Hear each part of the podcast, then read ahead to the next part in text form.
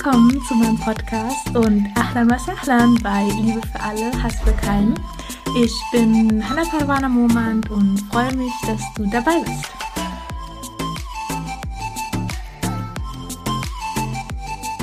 Assalamu alaikum und herzlich willkommen zu einer neuen Folge Liebe für alle, Hass für keinen. So, so schön, dass du da bist.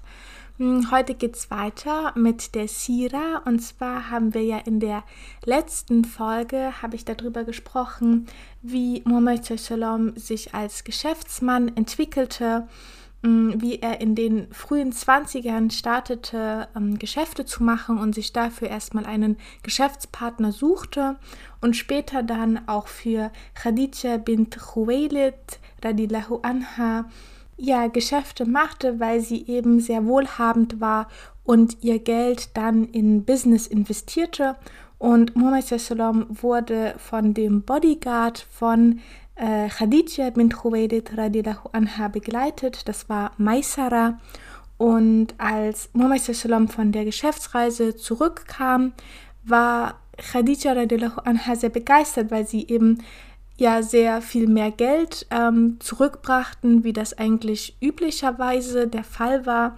Und auch als Maisara ihr, ihr von den Besonderheiten erzählte, die er auf der Reise mit Muhammad erlebte, also zum Beispiel, dass sie ja zum einen viel, viel mehr Geld verdienten und zum anderen auch, dass sie auf dem Rückweg er bemerkte, wie ein Schatten Mohammed die ganze Zeit ja überdeckte. Und ja, Khadija radiallahu anha war auf jeden Fall sehr begeistert, auch von dem Charakter und der Ehrlichkeit von Muhammad sallam und war daher auch an eine Hochzeit interessiert und sprach das dann auch mit ja, ihrer Familie ab und auch mit ihrer besten Freundin Nafisa, die dann Muhammad sallam die ganze Sache auch erzählte und wissen wollte, was Muhammad sallam über Khadija radiallahu anha dachte. Als Nafisa dann von Mohammed gehört hatte, dass er auch Interesse hat an Khadija radiallahu anha und ja ihren Charakter auch sehr geehrt hat, gingen sie dann zusammen zu ähm, Khadija. Und Khadija radiallahu anha ja erzählte dann Mohammed dass sie an ihm interessiert sei und ihn heiraten, ähm, ihn gerne heiraten würde, aufgrund eben der Familie, der guten Familie, die er hatte und auch, ähm, dass er unter den besten Menschen ist und sie preiste auch seine Ehrlichkeit und seinen exzellenten Charakter und wollte ihn dann halt aus diesen Gründen heraus heiraten. Und auch Muhammad Sallam ähm, sagte zu Khadija radiallahu anha, dass sie eine sehr ehrliche und sehr ehrenhafte Frau unter den Quraysh sei und preiste auch ihren Charakter und deswegen ähm, genau, das war das Gespräch und die Onkel stimmten auch der Hochzeit zu. Und sie gingen dann zu dem Haus von ähm, Khadijas Onkel bzw. Vater.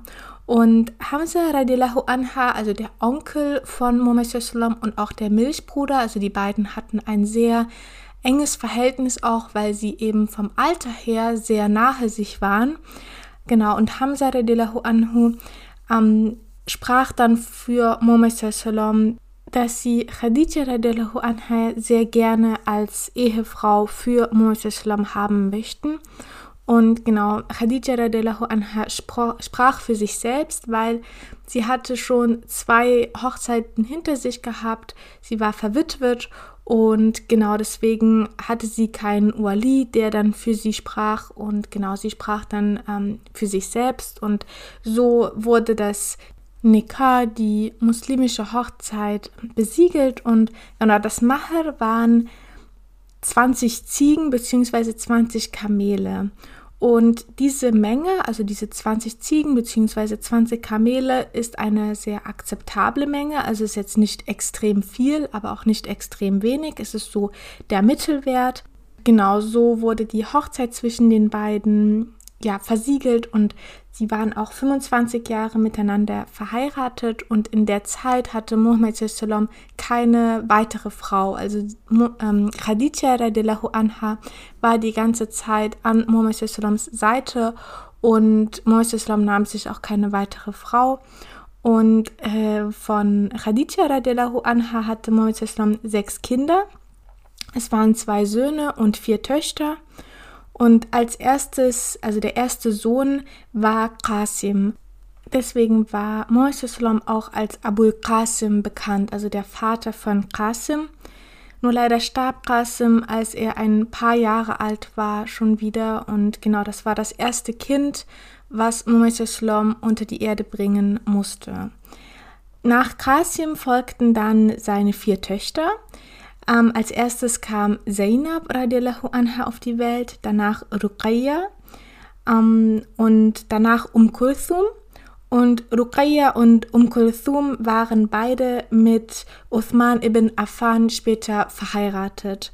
Also Ruqayya war zuerst mit Uthman ibn Affan verheiratet, sie starb jedoch nach Badr, also direkt nachdem sie wieder zurückkamen in Badr, ähm, verstarb sie und Uthman ibn Affan hat dann Um Kulthum geheiratet und deswegen wird er auch als der mit den ähm, zwei Nur bezeichnet, weil er eben zwei Töchter des Propheten sallallahu alaihi wasallam geheiratet hatte.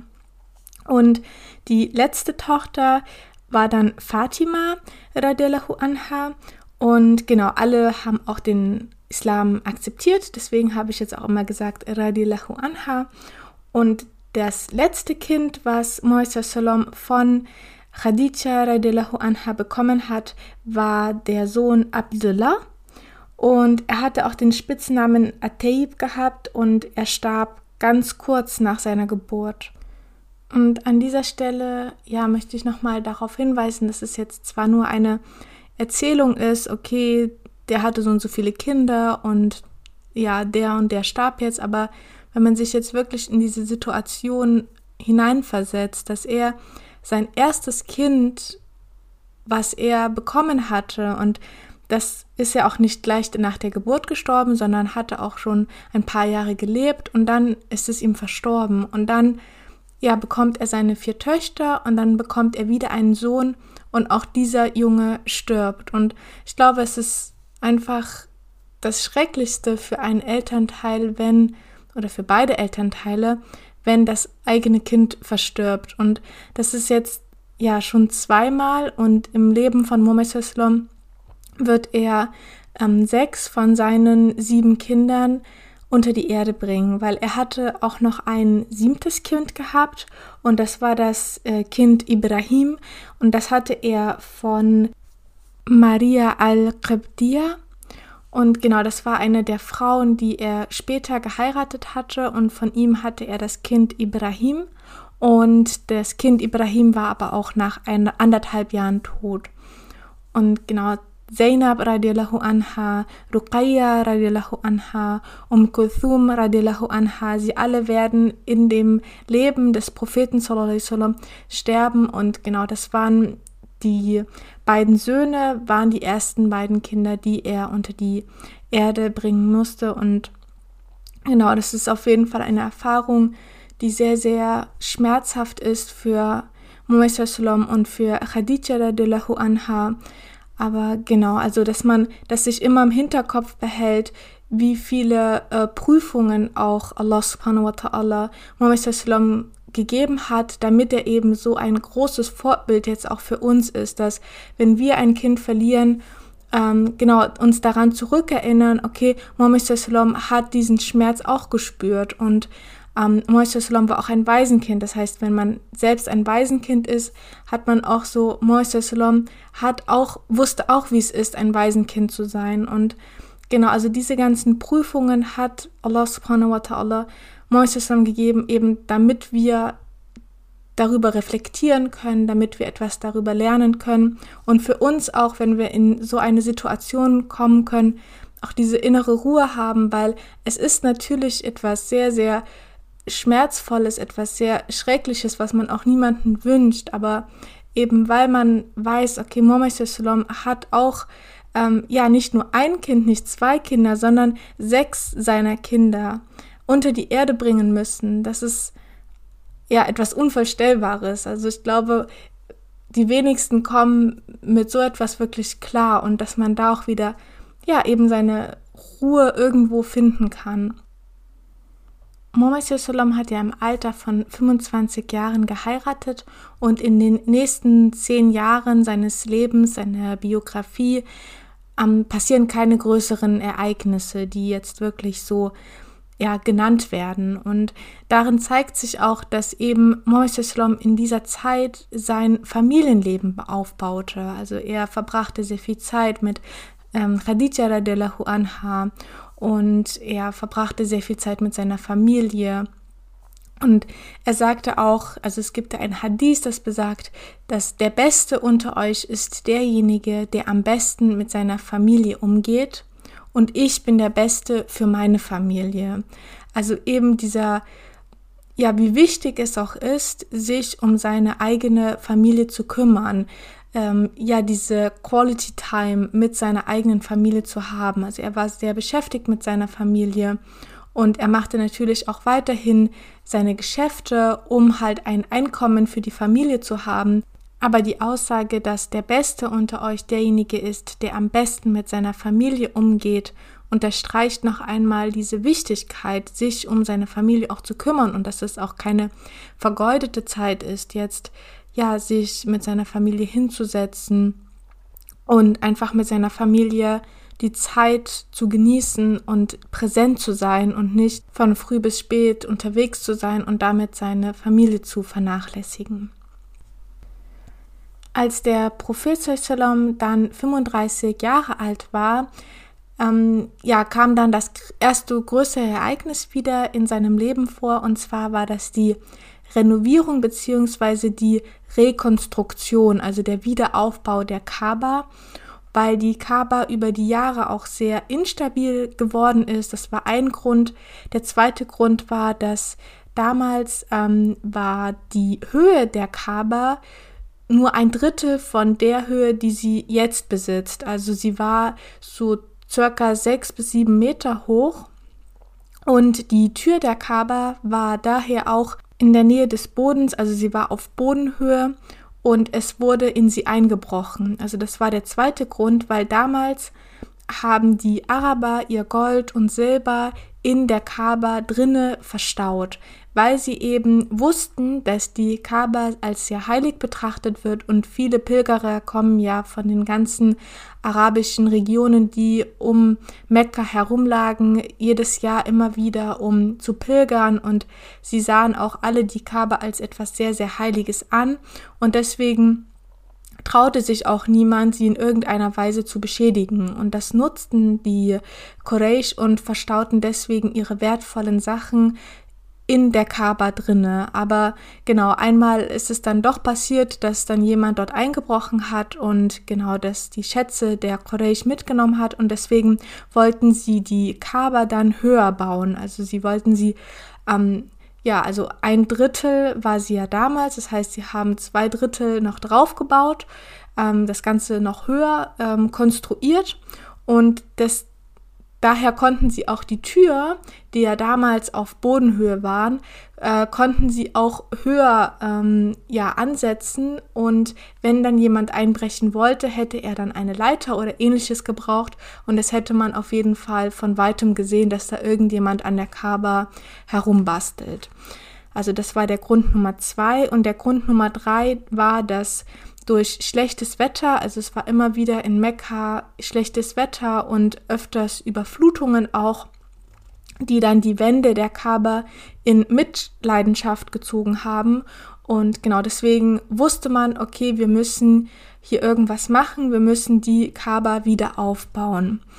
Und das Problem war dabei nur, dass sie eben, weil sie als heilig betrachtet wurde, sich niemand traute, sie dann vollständig abzubauen, sie zu zerstören und wieder aufzubauen.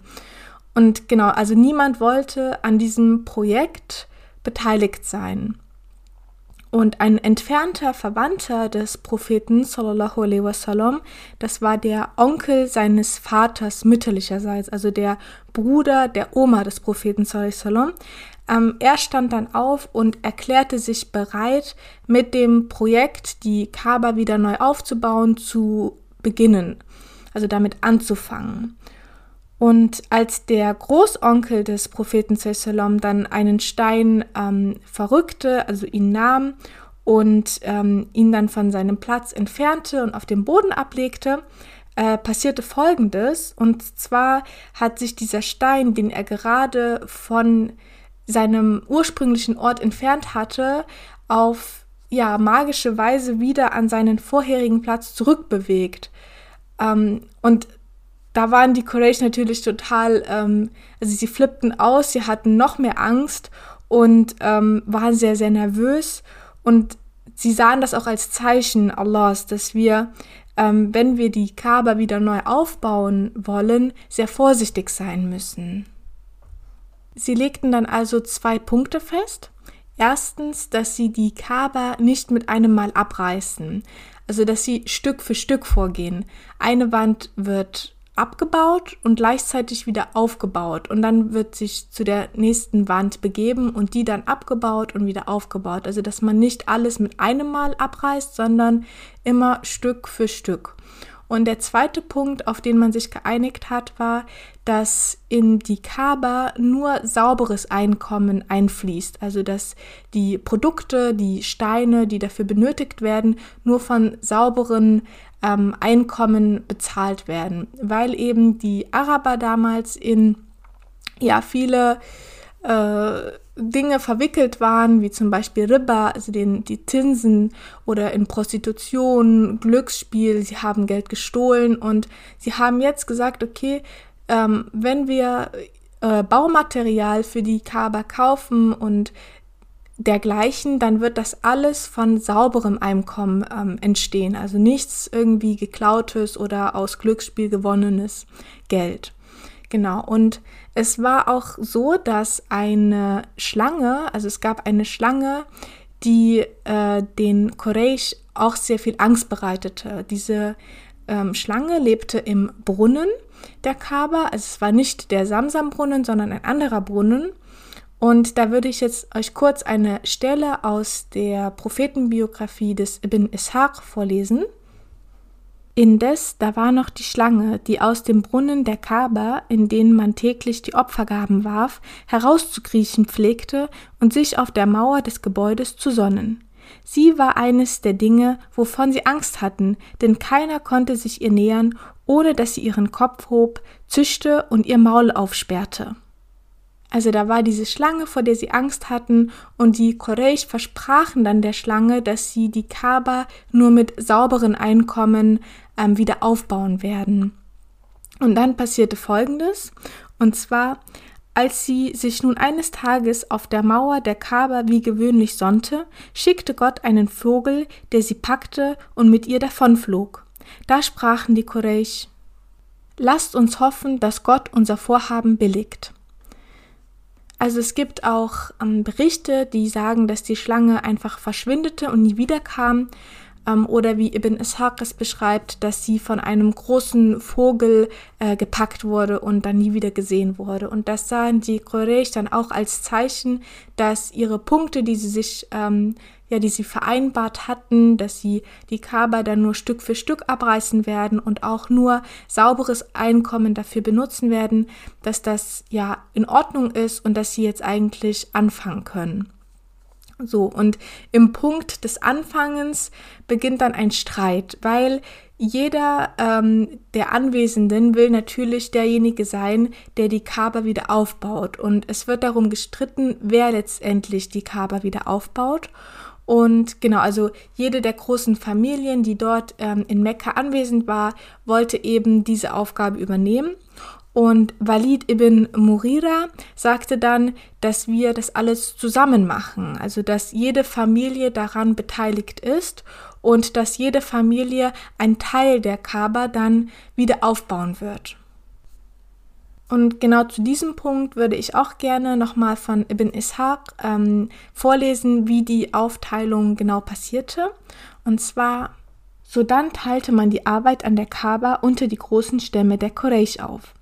Die Seite des Tores erhielten die Abd Manaf und Suhra, die Seite zwischen der Ecke des Schwarzen Steines und der Südecke die Machsum und die ihnen angeschlossenen qurayshitischen Stämme. die Rückseite die Stämme Jumah und Zahm und die Seite des Hatim die Abdadar, Assad und Adi. Also in dieser Art und Weise wurden dann die verschiedenen Stämme der Quraysh oder die Familien der Quraysh ähm, aufgeteilt und jeder hat dann einen Teil der Kaaba wieder aufgebaut. Und jetzt, wo dieses Problem gelöst wurde, also wo jedem Stamm ein Teil der Kaaba zugeordnet wurde, war wieder die Frage, okay, wer soll anfangen? Weil sie hatten eben gesehen, als der Großonkel des Propheten Sallam ähm, am Anfang diesen Stein, Stein wegnahm, ähm, hat er sich ja wieder an seine alte Stelle bewegt. Und deswegen war diese Ehrfurcht immer noch da, okay, wie machen wir das mit dem Wiederaufbauen? Und ja, also das ging dann den ganzen äh, Vormittag bis in den Nachmittag hinein, dass sich die Familien untereinander sagten, fang du doch an, nein, fang du doch an. Und genau, das ging die ganze Zeit so weiter, bis dann Walid ibn Murira, also der ja vorgeschlagen hatte, dass jede Familie einen Teil bekommt, dann gesagt hat, okay, ähm, wenn hier niemand anfangen will, dann fange ich eben an. Und er hat dann ähm, ein paar Steine mit seiner Spitzhacke gelockert und schaffte aber nicht sehr viel, weil es eben schon ähm, ja, Nachmittag Richtung Abend ging. Deswegen hat nur ein bisschen geschafft, an der ähm, Kaaba abzubauen. Und deswegen waren in der Nacht dann alle gespannt, was passieren wird. Und am nächsten Tag berichtete dann Walid ibn Murira, dass er sehr gut geschlafen habe und dass nichts passiert sei. Und deswegen waren dann alle sehr erleichtert und wussten dann auch, okay, wir können jetzt wirklich anfangen. Und Sie bauten dann, ähm, bis sie auf den Grundstein trafen, den Ibrahim a.s. damals vor vielen, vielen Jahren ja schon gelegt hatte. Ibn Ishaq beschreibt diesen Grundstein, den Ibrahim a.s. damals gelegt hatte, als dass sie stießen auf eng aneinanderliegende grüne Steine, Kamelhöckern gleich. Also dieser Grundstein war jetzt nicht ein großer Felsbrocken oder ein, ein großer Stein, sondern es waren eng aneinanderliegende grüne Steine. Und genau, die konnten sie aber nicht verrücken, weil sie eben auch sehr, sehr fest mit der Erde verankert waren. Und deswegen kam dann einer der Quraysh auf folgende Idee, das würde ich jetzt auch wieder aus dem Buch von Ibn Ishaq vorlesen. Von einem Überlieferer wurde mir erzählt, dass einer von den an der Zerstörung beteiligten Quraysh zwischen zwei dieser Steine eine Brechstange schob, um einen davon herauszudrücken. Kaum bewegte sich aber der Stein, da bebte ganz Mekka, und man ließ deshalb die Grundmauer, wie sie war. Also dieser Versuch, diese grünen Steine ähm, zu entfernen, ja, hat ein kleines Erdbeben ausgelöst, weshalb man sagt, okay, ähm, wir lassen das, wir lassen den Grundstein hier ähm, und genau, hier wird nichts dran verändert. Dann kamen sie auf die Höhe des Schwarzen Steines, wo dann der nächste Streit ausgebrochen ist. Und zwar ging es um die Frage, welcher der Anführer derjenige ist, der den schwarzen Stein, also den Hajar al-Aswad, ähm, wieder zurück an seinen Platz bringt. Abu Umayya ibn Murira, ein sehr alter Mann unter den Quraysh und daher auch sehr respektiert, machte den Vorschlag, dass, weil die Kaaba eben Allah subhanahu wa ta'ala gehört, ähm, ja, warum lassen wir dann Allah nicht entscheiden? Und er fuhr fort und sagte, wir beten einfach, dass der Nächste, der durch das Tor des Heiligtums zu uns hereintritt, entscheidet, wer derjenige sein soll. Mit dem Vorschlag Abu Umayyas waren die Quraysh auch einverstanden und genau, sie beteten und dann war der Nächste, der dann durch dieses Tor hereinkam, Mohammed sallallahu alaihi wasallam. Und die Quraysh waren da auch sehr erleichtert, weil Mohammed ähm, als sehr intelligent bekannt war und als sehr ehrenhaft und gerecht und er war den meisten als Al-Amin, also der Treue, bekannt. Und deswegen war eben diese Erleichterung da und sie wussten, dass es jetzt wird eine gute Entscheidung gefällt werden. Und sie erklärten dann Muhammad das Problem, was sie eben hatten. Und Sallam fragte dann nach einem Schal. Also er überlegte erst einmal und sagte dann, gib mir einen Schal. Und es gibt auch Überlieferungen, denen es heißt, dass er seinen eigenen Schal benutzte. Und er legte dann diesen schwarzen Stein in die Mitte des Tuches. Und jeder der ähm, Stämme sollte dann eine Ecke des ähm, Schals halten. Und sie haben dann gemeinsam den schwarzen Stein zu seinem Ort gebracht und Mohammed Sallam hat ihn dann dort mit seinen eigenen Händen an die richtige Stelle positioniert.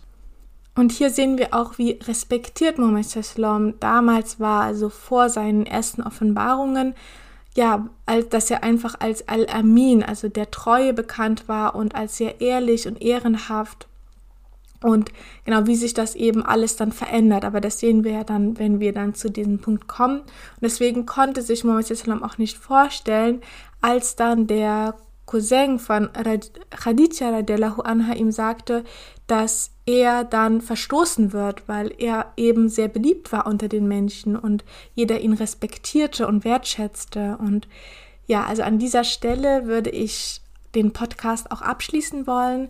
Das war jetzt der Wiederaufbau der Kaaba, der eben auch im Jahre, als Moisés 35 Jahre alt war, geschehen ist, also ein paar Jahre vor der ersten Offenbarung. Und genau, das waren alles so Punkte, die jetzt zusammengekommen sind, um eben alles vorzubereiten auf die Offenbarungen, auf den Koran, weil eben durch zum Beispiel das Ausgraben des Samsambrunnens, ähm, darüber habe ich ja vor einigen Wochen gesprochen, und dann auch noch der Einmarsch der Elefantenarmee und dann die, ähm, ja, des Arabien gesehen hat, okay, da gibt es jemanden, der die Kaaba auch wirklich beschützt und dass die Kaaba eben heilig ist. Und jetzt hat dann auch noch ähm, ja der Wiederaufbau der Kaaba stattgefunden und Muhammad Islam war derjenige, der diesen heiligen schwarzen Stein auch ähm, ja zum einen entscheidete, wie und wer das übernehmen wird und dann letztendlich auch den